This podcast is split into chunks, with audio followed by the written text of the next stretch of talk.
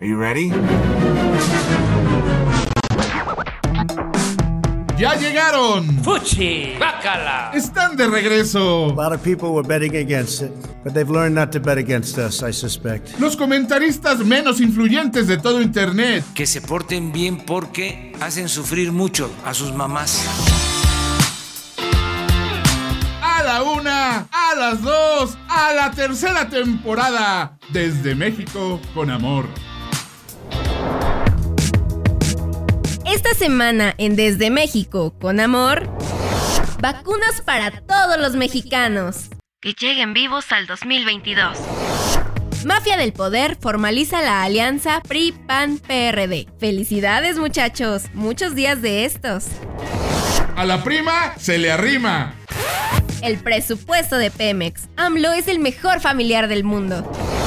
Mujeres al borde de un nombramiento en el gabinete gracias al presidente más feminista de la historia. Se quedan con Romina Pons, Ricky Moreno, Osvaldo Casares y Ricardo Ribón. Desde México, con amor. Los estudios. Mis compañeros conductores y yo pertenecemos a una generación que fue educada con el cuento de que necesitas estudios para ser una persona de bien y tener acceso a buenos empleos que estudiar te garantizaba el futuro. Pertenecemos a esa generación que descubrió que no era cierto y que no importa si gastas millones en tus títulos como lo hizo Ricky, los compras falsificados como Romina o estudias nutrición solo para casarte como Osvaldo. Oye, ¿qué te pasa? Ya estudié... Y, y algún día vas a ser muy feliz a tu esposo chula. Mi nombre es Ricardo Ribón y esta semana le voy a hablar de algunos de los mejores estudiantes mexicanos y cómo este país considera que invertir en ellos es más desperdicio de dinero que cuando los papás de Ricky le pagaron el TEC de Monterrey. Me refiero a los estudiantes de posgrado que tienen beca con ACIT. Un estudiante de posgrado es alguien que terminó su carrera universitaria y ahora quiere hacer una maestría, doctorado o postdoctorado. Y son tan buenos en ello y tienen tan excelentes calificaciones que el Estado les da una beca para que puedan seguir estudiando sin preocupaciones, en teoría. Esa beca se la da a través del Consejo Nacional para la Ciencia y Tecnología, un organismo del Estado que se supone existe para fomentar el desarrollo tecnológico y apoyar a las jóvenes promesas del país. Aquí probablemente se pregunten ustedes, ¿ciencia en México? ¿De cuándo acá se necesitan laboratorios para hacer una chalupa? Y bueno, la idea es que podamos escapar de las garras de este marido golpeador que llamamos tercer mundo por medio de la innovación. Si le funcionó a Japón, ¿por qué no a nosotros? El CONACIT lleva años funcionando y apoyando esfuerzos públicos y privados por medio de la financiación de investigaciones y proyectos, hasta hace poco, hasta hace casualmente dos años más o menos. Todos nos temimos lo peor cuando la titular del CONACIT nombrada por AMLO, María Elena Álvarez, se aventó esta declaración. Estas son las características de la ciencia neoliberal que nos encontramos y que imponen retos muy grandes al país frente a una epidemia. Ciencia neoliberal. En ese momento todos nos burlamos de que la señora creyera que la ciencia puede ser neoliberal o socialista o buena o mala. Todos sabemos que la ciencia es ciencia y punto. Y pensamos que se trataba nada más de la estrategia de siempre de la 4T para usar las mismas palabras idiotas una y otra vez como parte de su discurso. Pero, poco a poco, nos fuimos dando cuenta de que en realidad sí había una razón para esta declaración. Poco a poco le han ido quitando recursos públicos a prácticamente todos los proyectos de desarrollo científico en los que el gobierno estaba involucrado. Poco a poco nos fuimos dando cuenta de que cuando la titular del CONACIT hablaba de ciencia neoliberal, a lo que se estaba refiriendo es que ya no querían gastar dinero en eso, en ciencia. Y la semana pasada los que salieron golpeados fueron los estudiantes becados. Nos dimos cuenta cuando comenzaron a quejarse varios de ellos en Twitter que no habían recibido el dinero que les tocaba para el mes de diciembre y que en cambio solo les había llegado un correo con disculpas e instrucciones para abrir su OnlyFans. Esto último no, pero probablemente más de uno lo consideró.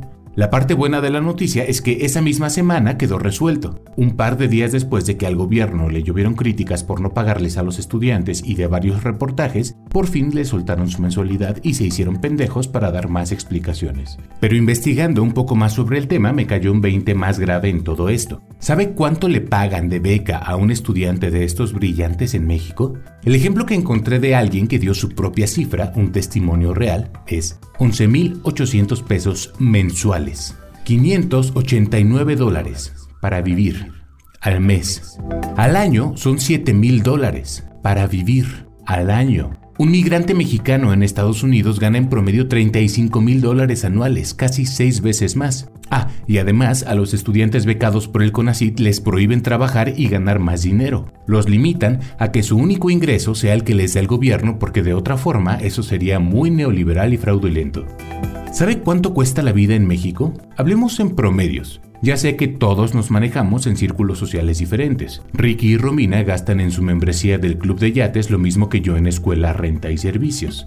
Supongamos que usted vive en la Ciudad de México. Con ese presupuesto de 11 mil pesos quedan eliminadas la mayoría de las delegaciones de la capital. Sus únicas opciones para vivir son Otláhuac o Milpa Alta. Vámonos a Tláhuac, la más barata de todas. ¡Ay no, qué horror! En la imaginación. No sé si me lo puedo imaginar. O sea, ¿cómo es? ¿Así como en blanco-negro? ¿Tipo así? En Tláhuac, la renta promedio es de 5.500 pesos al mes. De un chingadazo ya se acabó la mitad del presupuesto. Con ese dinero, evidentemente no le alcanza para pagar Ubers ni un auto propio. Así que usa el transporte público. Digamos alrededor de 20 pesos diarios.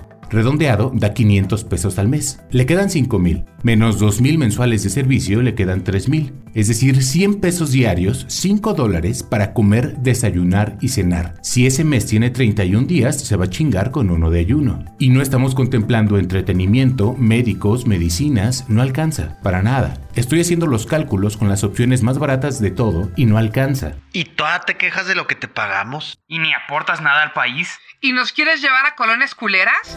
En México, ser un estudiante becado es peor opción que ser casi cualquier otra cosa, excepto tal vez trabajar con estos pinches alacranes. Desde México, con amor. Todos tenemos un amigo en el cual confiamos, el cual pase lo que pase, sabes que no te dejará caer, es cómplice de tus tonterías, pero sobre todo te dice una frase que constantemente tienes que escuchar para entrar en razón. Estás bien pendejo. En mi caso, yo no tengo uno, tengo tres amigos que confío plenamente. Eh, oye, Ricky, ¿estará hablando de nosotros? Este, sí, güey, qué triste. O sea, suena bonito porque nos dice amigos, pero cuando lo dice él suena bien culero. Es porque está bien pendejo. ¿Ven? Siempre diciéndome cosas parecidas para que no se me suba la cabeza. No, en serio, estás bien pendejo. Ya, Romy, ya, suficiente. Y cuando digo que todos tenemos un amigo así, esto incluye también al presidente de la República, aunque él los llama consejeros. Y es que imagínense teniendo tantos fans que te dirían que sí a todo, tanta gente cercana buscando un hueso y tener una calle en su honor por ser parte de la transformación, que hay mucho de dónde escoger. Pero hay algo que el presidente nunca ha tenido, además de un verdadero plan para salvar al país, y es que no tiene nada de tacto con el sector empresarial. Es más, es casi comparado con la cantidad de roces que ha tenido Ribón con un seno en los últimos 5 años.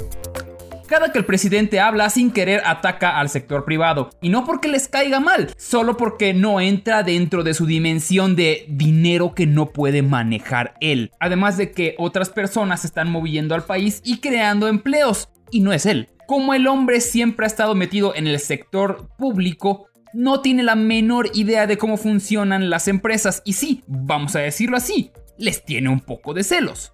Y aquí es donde entra nuestro personaje de la semana, Alfonso Romo. Romo es un empresario millonario muy conservador que se convirtió en la mano derecha del presidente en asuntos empresariales. Es como si Donald Trump no se hubiera lanzado como presidente y en vez de eso se hubiera dedicado a ayudar al presidente en turno para darle consejos de negocios. Ese hubiera sido un gran ejemplo si Donald Trump en realidad supiera de hacer negocios y no quejarse como el niño berrinchudo que es. Perdón, me desvié. El chiste es que Romo es el chile del presidente y se ganó el puesto de coordinador de la oficina de la presidencia. ¿Qué significa esto? Que Romo se volvió el enlace entre el sector público y el privado, el cual empezó con el pie derecho. ¿Empezó bien? No, empezó mal, pero soy zurdo, entonces para mí eso está bien. ¿Ves? Estás bien pendejo. No es momento de que me levantes el ánimo, Romina, pero muchas gracias, te agradezco. Les decía que el sector privado estaba inquieto debido a las promesas que había hecho en campaña, especialmente el de cancelar el nuevo aeropuerto. Romo intentó calmar a la turba iracunda diciendo que no se preocuparan, que ni de broma iba a pasar, hasta que pues pasó. Romo no supo dónde poner su carita y tuvo que recibir el golpe del sector privado, el cual desde ese momento supo que no podía confiar en el presidente y mucho menos en Romo.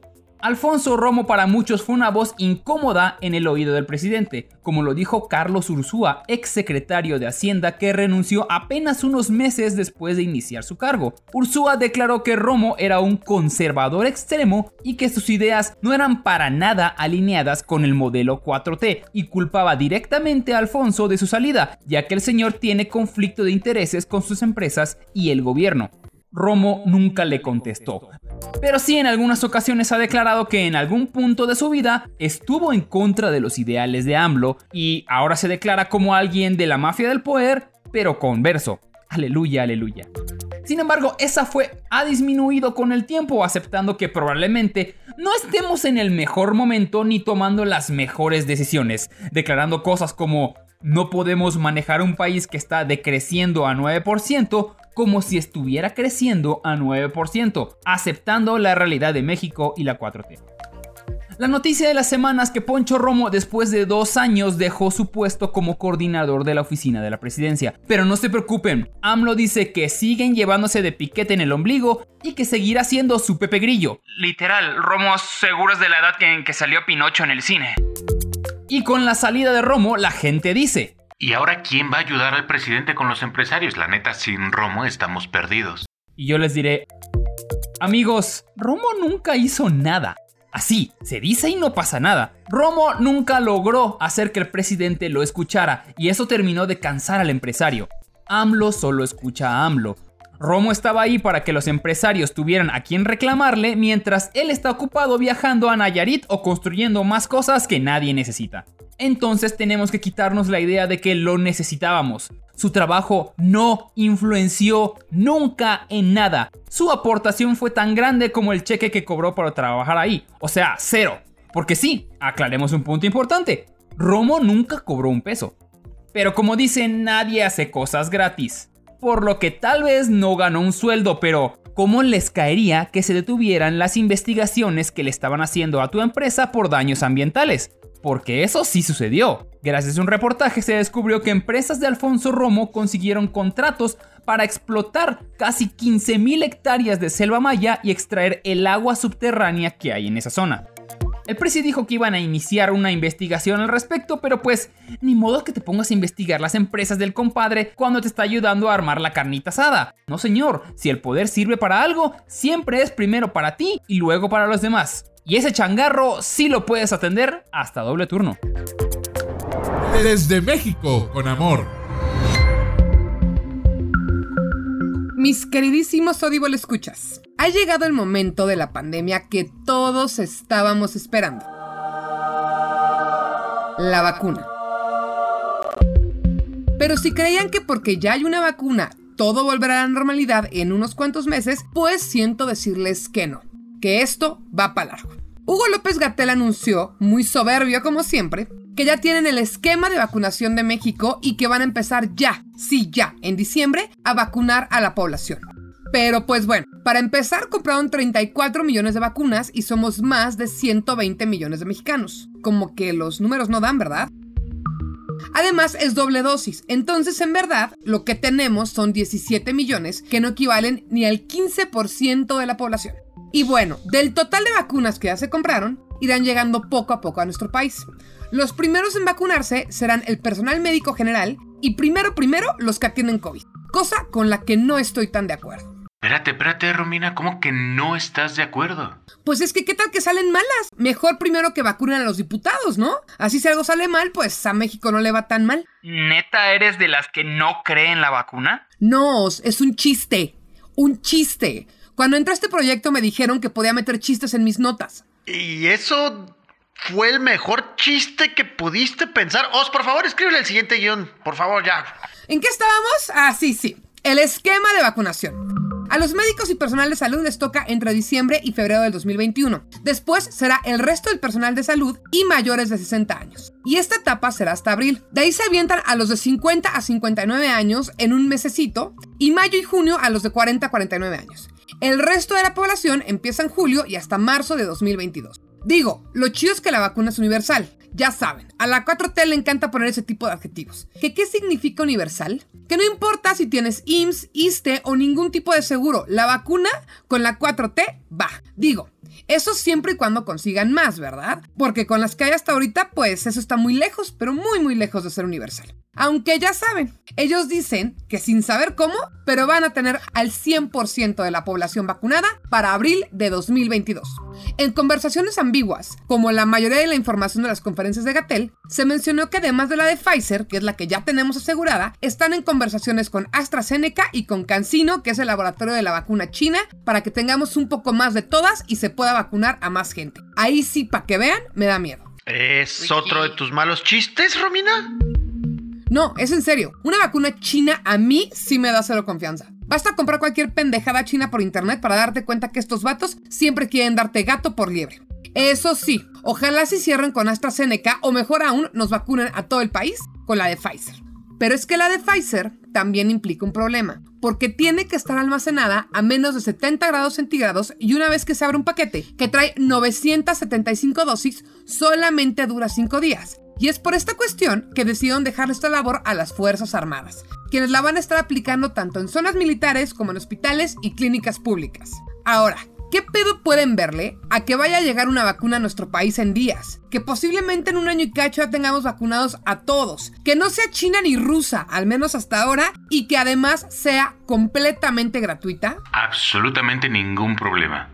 Es que vivimos en México, Ribón. Siempre, siempre le van a ver un pedo a todo. Resulta que algunas personas, más específicamente en Twitter, la red social más tóxica, se quejaron que porque debería haber una opción de vacuna para el sector privado. ¿Y saben qué, queridos Audible escuchas? Les voy a decir algo que pocas veces van a escuchar salir de mi boca. La verdad es que no tengo una opinión al respecto. ¿Por qué no tengo una opinión? Pues sí, Entiendo que si alguien puede pagarla, pues que lo haga y se la ponga. Así, además de agilizar el proceso, le ahorran dinero al gobierno para dárselo, pues no sé, al tren Maya o a Felipe Obrador. Pero también creo que es algo que debe de ser parejo y que todos tenemos el mismo derecho a vacunarnos y que no tienen por qué beneficiarse antes unos cuantos solamente por tener lana. Sí, te habla a ti, Ricky. Yo creo que por definición, eso es una opinión. ¿Ven?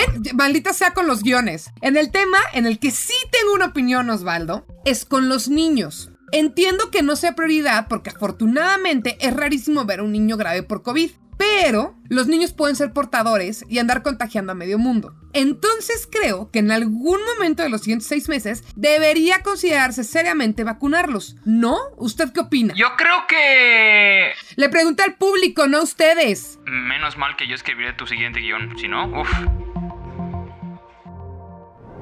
Desde México, con amor. Estoy convencido, amigos de Audible, que aunque ustedes allá en el gabacho, con sus problemas propios de ricos, que gracias a Desde México con Amor, ustedes ya sienten los problemas de México como si fueran suyos. Y no solo los problemas, también los proyectos ya lo sienten bien de ustedes. Es por eso que su amigo, su pana, su bro, arroba Ricky Moreno, quiere darles un update de cómo van los proyectos insignia de la cuarta transformación mexicana. Mal. Saludos. Ricky, no vamos a caer otra vez en tus trucos de que no escribiste para zafarte de esta. ¿Crees que no me di cuenta que apenas hace cinco minutos estabas en el guion? Es que si van mal, Ribón. ¿Quieres que diga mentiras y decir que van bien? O sea, ¿quieres que sea el gobierno? Mira, tú votaste por él, así que directamente todo esto es culpa tuya. Ah, ya, ya, ya, ya, ya entendí, ya entendí. Bueno, ¿te parece si hablo de lo que va menos peor? Mira, con tal de que dejes de hacerte, güey. Entonces, si me toca hablarles del que menos va peor, les hablaré del tren Maya. Mire, siendo honestos, el tren Maya no me parece tan mala idea. La última vez que hubo progreso para todos los mexicanos fue justamente por los trenes. Allá al inicio del siglo XX, con el mejor perro presidente que ha tenido este país, el mismísimo Don Porfirio Díaz. Carajo, lo teníamos todo. Sí, tal vez un poco de desigualdad, igual que ahora. Y un poco de necedad desde la silla presidencial, igual que ahora. Y otra cosa que tenemos igual es que el tren Maya está en construcción. Pero dudo que a Don Porfi haya tenido los problemas en el que se encuentra sumergido el tren Maya. Primero, que no va a ser eléctrico porque no tenemos la infraestructura eléctrica para soportarlo. Se quedaría sin luz todo el sureste mexicano. Luego, que tampoco puede ser de diésel porque en México no tenemos la capacidad de refinar ese diésel. Entonces, miren, ni ustedes ni yo, lo vamos a hacer híbrido. Pero como va a ser híbrido, pues ya va a ser más caro, lo cual, mire, ni me asusta ni me preocupa, porque como siempre le he dicho, México podrá ser corrupto, tramposo y retrógrada, pero jamás pobre. en lo que vamos del tren Maya es que la ruta del tren tendrá que ser modificada nuevamente, ya que se encontraron más de 1500 vestigios arqueológicos ubicados entre Calquín y Campeche e Izamal, Yucatán, correspondientes a los 172 kilómetros del tramo 3 del tren Maya. No uno, no 100, 1500 perros vestigios. ¿Qué pedo? ¿Los mayas ya tenían su propio tren? Aunque si lo pensamos dos veces, por algo desaparecieron los mayas, ¿eh? Igual y ya es tiempo de la modernidad. Si hay 1500 vestigios, seguro hay otros 1500 por ahí perdidos. Y son vestigios, o sea, da igual, son unas pinches piedras ahí arrumbadas, nomás que... Ay, ya, ya, ya, a ver, espérate, Ricky, no. No son unos vestigios, son patrimonio de la humanidad y es nuestro deber cuidarlos. Sí, sí, sí, sí, ush, mendiga hippie abrazar árboles. Pero bueno, Además de estas piedras, hay otro problema al que se enfrenta la construcción del Tren Maya. Y es que la agrupación... Chuntán. École. La agrupación Chuchupa, la cual argumenta que el proyecto del Tren Maya se inició sin una consulta previa con pueblos indígenas que habitan en la región, así como sin informarles sobre el impacto ambiental y los daños al patrimonio cultural que esta obra podría ocasionar. La agrupación Chuntán busca la participación informada de las comunidades indígenas afectadas para garantizar su identidad cultural, costumbres, tradiciones, la libertad de decisión sobre su territorio, al respeto y preservación de zonas y vestigios arqueológicos. Esto se ha vuelto tan importante que la agrupación logró que este caso se discuta en la Suprema Corte de Justicia de la Nación para obligar al gobierno que los escuche. Pues así, el menos peor de los proyectos de infraestructura de la 4T, con trabas por todos lados, pero el presidente dice que el tren va a la Don Porfirio, pero sin la clase de ingeniería de Don Porfirio. Lo extraño, mi general. Desde México, con amor. Aquí en México tenemos un dicho sobre las primas. Y cuando digo tenemos, me refiero a que los del norte de México han tratado de disfrazar su comportamiento enfermo e incestuoso con una simpática rima, como si no nos diéramos cuenta que eso sigue significando que se acuestan entre familiares. Imagínense que los hillbillies estereotípicos no fueran solo una parte de la comunidad del sur de Estados Unidos, sino todo el sur. Eso es el norte de México. Todos son hillbillies estereotípicos. Todos, sin excepción. Pero el tema de hoy no trata de las cochinadas que hacen en el norte de México con sus primas. Trata de las cochinadas que los del sur junto con sus primas le hacen a México. Específicamente la prima de nuestro presidente, Felipa Obrador. Un nombre de una belleza tan kármica que me cuesta creer que Dios no existe. Algo tan bello tuvo que ser escrito a propósito, ¿no? Perdón, estoy llegando a conclusiones muy pendejas. Hasta parezco del norte de México. Parezco hijo de primos. Pero sí, se llama Felipa. Y la única razón por la que la conocemos es porque la semana pasada una investigación de Carlos Loret de Mola reveló que tenía contratos millonarios con este gobierno, específicamente Pemex, esa compañía que siempre ha sido la gallina de los huevos de oro para el Estado mexicano, pero que este sexenio está pasando por problemas económicos. Esa a la que Andrés Manuel le busca presupuesto de donde sea para seguirle inyectando dinero. Esa compañía que según el presidente tiene muy poquito ahorita. Pero a pesar de la austeridad y de la crisis, les alcanzó para darle contratos a la compañía de Felipa por un valor de aproximadamente 365 millones de pesos. Y cuando le dijeron a AMLO que a lo mejor eso era nepotismo, él respondió que... ¿Y en dónde salió esta información? ¿No será que fue en el Reforma, en el Universal, en... ¿Dónde? Fue una investigación de Carlos Loret. Ah, no.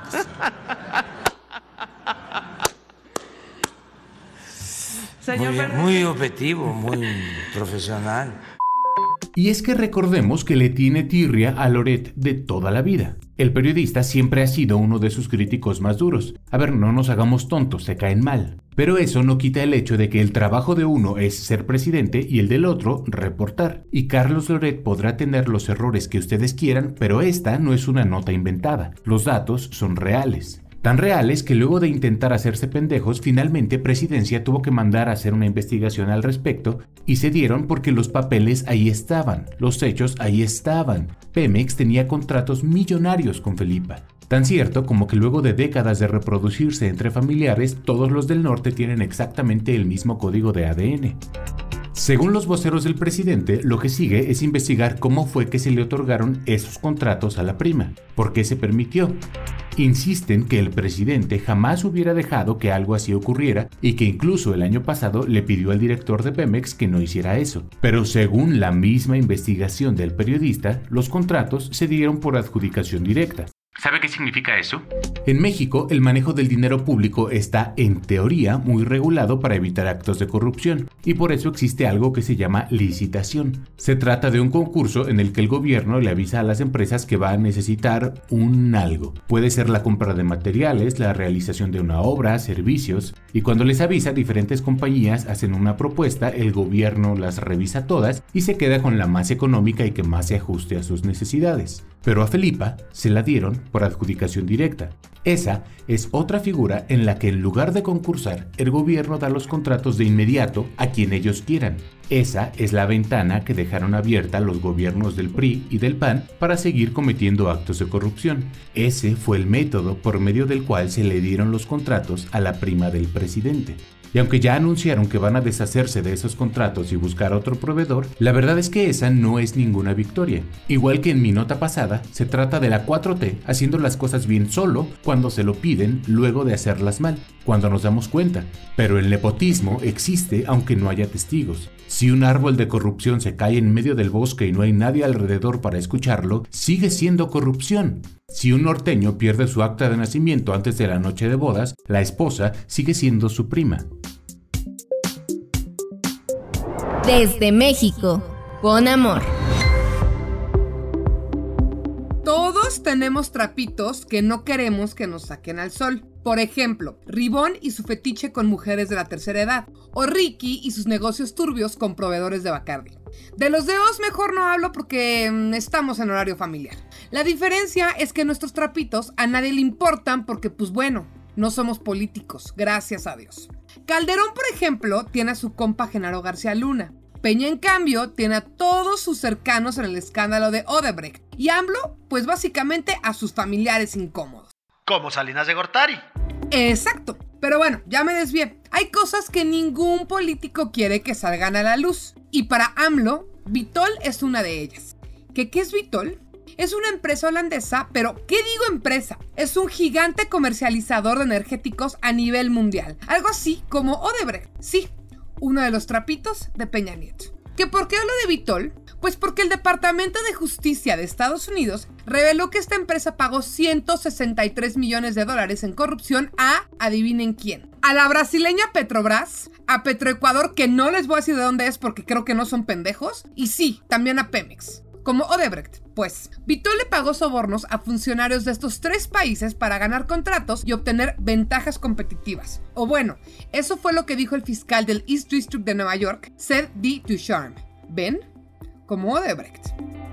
Vitol tal cual admitió que participó en una red de corrupción para poder obtener o retener contratos que tenían que ver con la compra y venta de productos petroleros. Esto desde 2015 y hasta julio de 2020. O sea, durante el gobierno de Peña Nieto y AMLO como Odebrecht. Este, Romina, Odebrecht no tuvo nada que ver con el gobierno de AMLO. Porque los cacharon, Ribón, como decías en tu nota, si no, ahí seguirían. Por ejemplo, en 2018, o sea, durante este gobierno, Vitol realizó pagos ilegales por 2 millones de dólares para obtener contratos con una subsidiaria de Pemex. Y para poderlo hacer, creó dos empresas fantasmas y una consultoría falsa que a su vez hizo facturas falsas que un intermediario usó para justificar estos pagos. ¿Quién es este intermediario? No lo sabemos aún, pero esta persona transfirió esa lana a cuentas de funcionarios mexicanos que tampoco sabemos hasta ahora quiénes son. ¿Ven? Hasta para eso son idiotas los de la 4T. Al menos el PRI hacía todo ese show por cientos de millones de dólares. Pero por 2 millones nada más. Pues ¿quién los asesora o qué? AMLO dijo lo que siempre dice cuando lo cachan en la movida. Que no, que eso está muy mal, que no sabía y que no va a permitir que esas cosas sucedan. Lo raro es que AMLO también ha dicho que las grandes tranzas siempre las conocen los presidentes. Nada de que el presidente no sabía, no se enteraba, eh, lo engañaban. Eso es falso. El presidente de México está informado de todo lo que sucede y las tranzas grandes que se llevaban a cabo y que se pudiesen realizar si nosotros no cumpliéramos con nuestro compromiso de gobernar con honestidad, todas esas eh, tranzas llevan el visto bueno del presidente. Aunque no firme, él autoriza, él tolera, él permite. ¿A quién le creemos? ¿A AMLO del presente o AMLO del pasado? Y entre que son pitos o que son flautas, el brazo comercial de Pemex ya dijo que vetó temporalmente a Vitol para hacer negocios. En Ecuador pasó lo mismo y en Brasil pues, pues se quedaron callados. AMLO además pidió que se abriera una investigación sobre el caso Vitol y que cualquiera que resulte responsable, pues se lo van a echar encima, como siempre. Pero la cosa es que, según la Corte de Estados Unidos, pues no hay nada que investigar. La investigación ya la hicieron ellos y los resultados son que sí, que hubo un tema de corrupción entre Pemex y Vitol. Ahora, la pregunta del millón es, ¿quiénes son esos funcionarios que no menciona el dictamen de Estados Unidos? ¿Serán todos compas de los Lozoya? Bueno, eso es seguro. Me refiero a que si serán del clan PRI, de esos que pueden desechar fácilmente, o serán miembros ilustres de la 4T. Hagan sus apuestas, queridos de Escuchas, y les seguiremos informando aquí, en su noticiero Mexa, hecho con más amor. Desde México, con amor. Un día cualquiera usted va caminando al doctor porque le duele la espalda. Cuando llega al consultorio, el doctor solamente tiene un diploma que dice licenciado en diseño gráfico. Asustado, sale de ahí y le marca a su hermano, contador de profesión, para decirle que acaba de entrar como violinista en la orquesta filarmónica, y mientras cuelga pensando en que nunca ha visto a su hermano tocar el violín, se topa con su dentista, la cual tiene puesto un casco de ingeniero. ¿Es esto el mundo bizarro? se pregunta. No, es México, lugar donde ese tipo de cambios sí suceden. Y me refiero a cambios significativos, no de Ribón siendo mesero o Romina luchadora de la WWE. Eso solamente es cuestión de tiempo para que suceda. Verán, el gobierno de México se distinguirá por muchas cosas, pero por poner a gente preparada casi nunca, y esta vez no es la excepción. Después de la salida de Romo, al cual decidió no sustituirlo con nadie y cerrar esa oficina, el presidente supo que era momento de mover a la pandilla, de girar la botella y a ver a quién le tocará beso. Pero para ponerlo emocionante, días antes anunció que los cambios que hará es para meter a puras mujeres. Y estoy seguro que mi equipo respalda esta decisión. Pero claro, necesitamos más mujeres en el gobierno. Es hora de equilibrar la balanza, ¿cómo de que no? Qué chido, pero ¿las escogió porque son las más capaces? A ver, Romina, no seas machista. Si son mujeres, son capaces. Nunca, nunca lo creí de ti, Romina. Qué decepción. No, no, yo hablo de capacidad, no hablo de otra cosa. A mí no me anden malinterpretando, ¿eh? Mm, y mientras dejo a mis amigos aliados del progreso discutir contra la señora misógina que tengo por compañera, les platico quiénes son y a qué puesto van. Elvira Concheiro entra como tesorera de la federación. Tal vez el único cambio que fue recibido muy bien, ya que muchos directivos banqueros les gusta saber otra perspectiva, especialmente femenina. Galia Borja Gómez, la que era tesorera de la federación, ahora tendrá un puesto más perrón como subgobernadora del Banco de México. Si bien tiene el conocimiento para estar en el cargo, nos causa mucha curiosidad que Gerardo Esquivel, que es esposo de otro integrante del nuevo gabinete, también es subgobernador del Banco de México y ambos son alumnos de la corriente del actual secretario de Hacienda, Arturo Herrera, por lo que con esto se quitan de problemas y entra otro peregrino de la 4T al lugar donde guardamos el dinerito. También cabe aclarar algo muy pero muy importante y es que Galia está muy guapa, tipo, ya saben, Julia Louis Dreyfus. ¡Ey, ey, ey, ey! Eso es peor que lo que yo momento, dije. Momento, Romina. El caballero está dándonos información. Espérate, Osvaldo es casada. Es esposa del secretario de Hacienda. Ana Laura López Bautista entra como coordinadora de puertos y marina. Este movimiento es muy inteligente, tengo que aceptarlo. Ana Laura es una capitana de altura, parte del ejército, y de esta manera AMLO hace oficial que los puertos quedan a cargo del ejército, que en cualquier otro momento un Chairo hubiera llorado, pero como metió una mujer nadie puede decir nada. ¡Bravo, señor presidente! ¡Excelente movimiento! Graciela Márquez Colín deja la Secretaría de Economía para irse al Instituto Nacional de Estadística y Geografía, conocido como el INEGI, el encargado de hacer todo tipo de estadísticas para saber cómo va el país, que además es un organismo autónomo, como lo es el INE, lugar que ya nos llamaron para decir que dejemos de mencionarlo y relacionarlo con Ribón. Graciela es una guerrera de la 4T y algo que definitivamente no le ha gustado al presidente todo este tiempo es que se tiene que tragar las mediciones del INEGI que siempre contradicen el mundo de caramelo en el que vive AMLO. Porque sí amigos, los números no mienten. Si el INEGI dice que estamos mal, es porque estamos mal, punto final. Y ahora entra a dirigir a alguien que no dudamos que sea capaz de mover los números para que el presidente ya no tenga otros datos como acostumbra decir.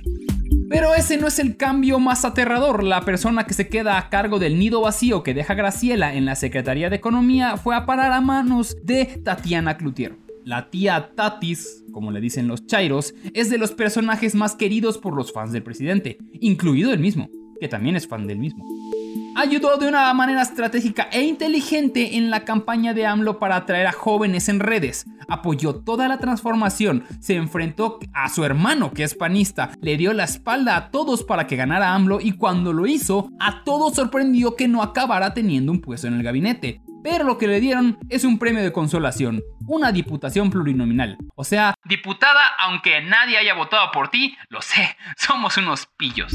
Tatiana desapareció un buen rato del ojo público, aceptó la diputación, luego intentó ser gobernadora de Nuevo León, pero no tuvo mucho apoyo y ahí andaba caminando por los pasillos del Congreso hasta que AMLO la volvió a jalar, ahora para el puesto de economía.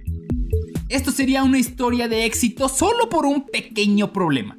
Cloutier no tiene absolutamente nada de experiencia en el ramo. De hecho, ella es licenciada en lengua inglesa por el Tecnológico de Monterrey. Les digo, nada bueno nos ha dado el Tec de Monterrey. Órale, órale. ¿Y yo qué? Exacto, Ricky. Gracias por reforzar mi punto.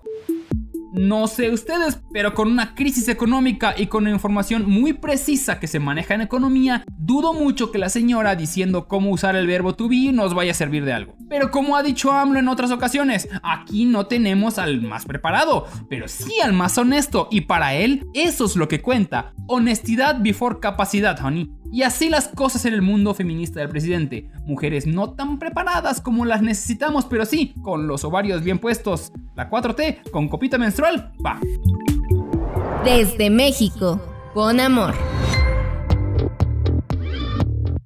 Justo hace dos capítulos de su mejor show latino, The Audible Plus, desde México con Amor, le contaba cómo venían las elecciones más grandes en la historia de la democracia mexicana, las elecciones del 2021. No se espante, siempre decimos eso. Es como los iPhone. Siempre es el más grande, siempre es el más potente, siempre es el más esperado, pero siempre, siempre acaba siendo la misma gata revolcada. Dentro de estas históricas elecciones, le decía cómo el partido en el gobierno, Morena, tenía una preferencia de 2 a 1 sobre sus rivales más cercanos, el PAN y el PRI, y vaticinaba que de no unirse estos dos partidos, no había forma alguna de que Morena no se quedara con la mayoría de las 15 gobernaturas y la Cámara de Diputados. Bueno, no es por presumir, pero el PRI y el PAN, al escuchar el mejor perro show del mundo, decidieron anunciar una alianza para las elecciones del 2021. Tal como yo, arroba Ricky Moreno, se los recomendó. De nada, México. Aplausos, por favor. No, no, no creo que haya sido porque tú les dijiste, Ricky. Tampoco era tan difícil, ¿ah? Solo sumaron sus porcentajes y se dieron cuenta de que era la única oportunidad, por Dios. Shu, shu, shu. Sáquese, no me espante la audiencia. Luego no van a creer que soy el mejor politólogo de México. No solamente se unieron el PRI y el PAN, sino que unieron al PRD, el que era el partido históricamente de izquierda, el cual tuvo en sus filas al mismísimo Andrés Manuel López Obrador. Bueno, el PRI también lo tuvo, pero en el PRD Andrés Manuel sí ganó algo, la jefatura de gobierno de la Ciudad de México. Mire, que se unan PRI, PAN y PRD es una alianza antinatural porque se suman, por un lado, dos partidos ideológicamente antagónicos, PAN derecha, PRD izquierda, y a esto hay que sumarle el enemigo histórico de los dos, el malvado PRI, la razón por la que se fundaron estos otros dos partidos. ¿Difícil de creer? Eh, no tanto. Si no se unen, no hay manera de que le ganen a Morena. Pero esta alianza no es una alianza, alianza, ya sabe, de las alianzas así, alianzas. Apenas se andan coqueteando, ya que no se ha concretado ni una alianza tripartita en ninguno de los 15 estados en disputa, ni en distrito electoral alguno para las votaciones de diputados federales. Hasta el momento solo se han firmado alianzas bipartidistas en dos de los 15 estados donde habrá elecciones de gobernador, Guerrero y Nuevo León, ambas entre el PRI y el PRD. Faltan los dos nombres de los candidatos, aunque todo apunta a que serán priistas. En otros tres estados hay acuerdos en principio para la alianza PRI-PAN-PRD, Sonora, San Luis Potosí y Michoacán. En los 10 estados restantes que son Baja California, Baja California Sur, Campeche, Chihuahua, Colima, Nayarit, Querétaro, Sinaloa, Tlaxcala y Zacatecas, hasta el momento no hay ni maíz. Esta alianza aún tiene mucho camino por delante, pero sin querer, queriendo, ya le dio una ventaja al presidente López Obrador que no deja ir ni una viva, ni la más mínima, ya que en una mañanera ya dejó claro que la mafia del poder que tanto peleó él sí existe. Mire, si alguien dudaba que existía una mafia en el poder, ahí está la alianza. Si alguien quiere saber a qué se refiere el presidente con el viejo régimen, ahí está la alianza. Si alguien duda qué significa eso de conmigo contra mí, pues ahí está la alianza. Bueno, pero como sea, el chiste de cualquier partido o alianza es ganar, ¿no? Digo, Morena tampoco ha ido solo en las elecciones, siempre ha ido que con el PT, e inclusive ha ido e irá en alianza con el Partido Verde. Esos partidos satélites que no sirven para nada más que robar presupuesto de las elecciones. Mire, entonces, como dice el viejo proverbio hindú, ¿qué tiene? Porque eres bien pinche pedote. ¿Y qué tiene? ¿Y qué tiene? ¿Y No, qué tiene? no, estamos ¿Y en qué, cuarentena. ¿Y qué tiene? No, que vete a la A mí me gusta ser así. ¿Qué tiene? Traje. ¿Qué tiene? Desde México, con amor. Y es así como estamos llegando al final de otro episodio de Desde México con Amor, el penúltimo del año. Nos despedimos de ustedes, comenzando por nuestro primo norteño Ricky Moreno, Las primas se le arrima. ¿Qué, qué- qué tiene? ¿Qué tiene? La dama de Polanco Romina Pons ¿Sí puedo opinar o también me van a hacer un guion para despedirme? y mi vestigio maya preferido Osvaldo Casares. Nunca en el gabinete, no se preocupen. Yo soy Ricardo Ribón y me despido desde México con muchísimo amor. ¡Mua! Desde México, con amor. Producción de audio, Uriel Islas. Productor ejecutivo, Manny Mirabete. Esto fue una producción original de Máquina 501 para el mundo. De nada, mundo.